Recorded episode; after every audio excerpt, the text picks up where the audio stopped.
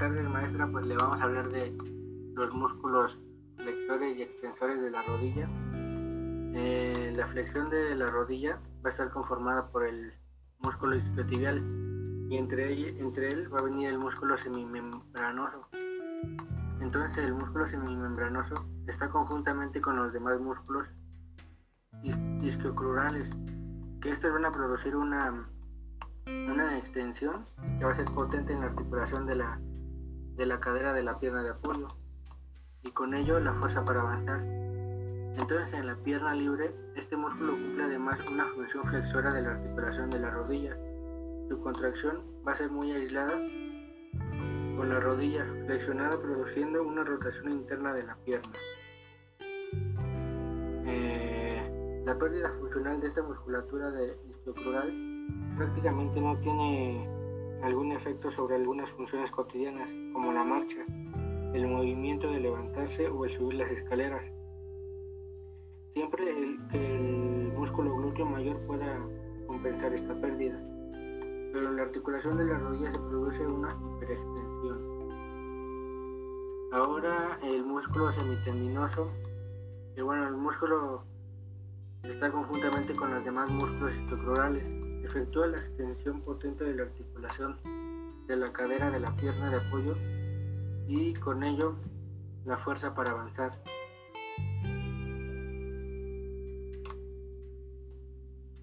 Eh, en la pierna libre se va a impedir la extensión de las rodillas que se produciría por el impulso de una oscilación en la pierna.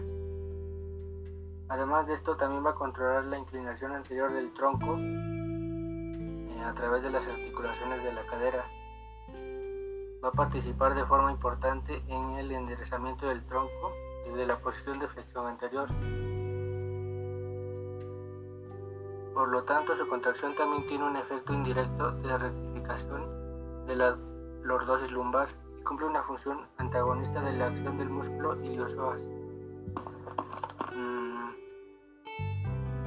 En la pierna libre de este músculo cumple una función complementaria de flexor de la articulación de la rodilla. También su contracción es aislada con la rodilla flexionada tiene un efecto de rotación interna de la pierna en la articulación de la rodilla.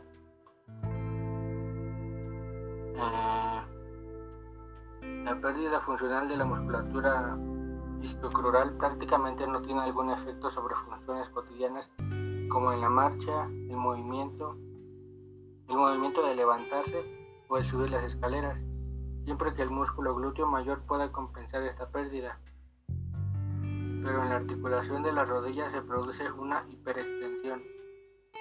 El tendón del músculo semitendinoso eh, también va a poder servir como, como un sustituto homólogo de los ligamentos cruzados, ya sea el anterior o el posterior. Bueno, ahora es la extensión de rodilla que involucran los músculos cuádriceps.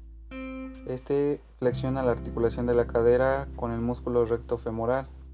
Es biarticular, extiende la rodilla con todas sus cabezas. También estabiliza la posición de la rótula sobre la cara rotuliana del fémur.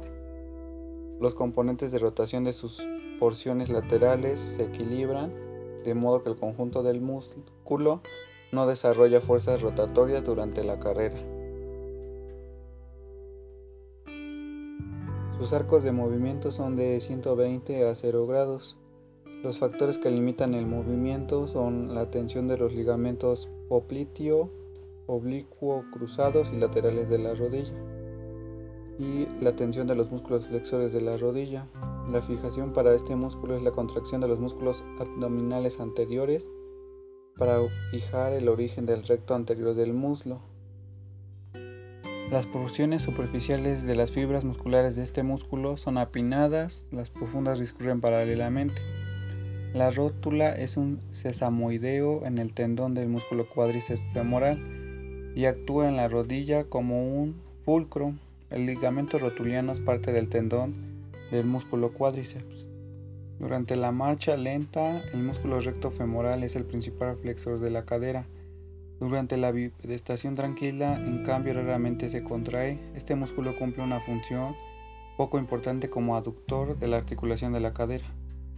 Eh, cuando el músculo recto femoral desempeña dos funciones simultáneas, es decir, los dos movimientos ya sea de flexión de cadera y la extensión de rodilla, es insuficientemente activo.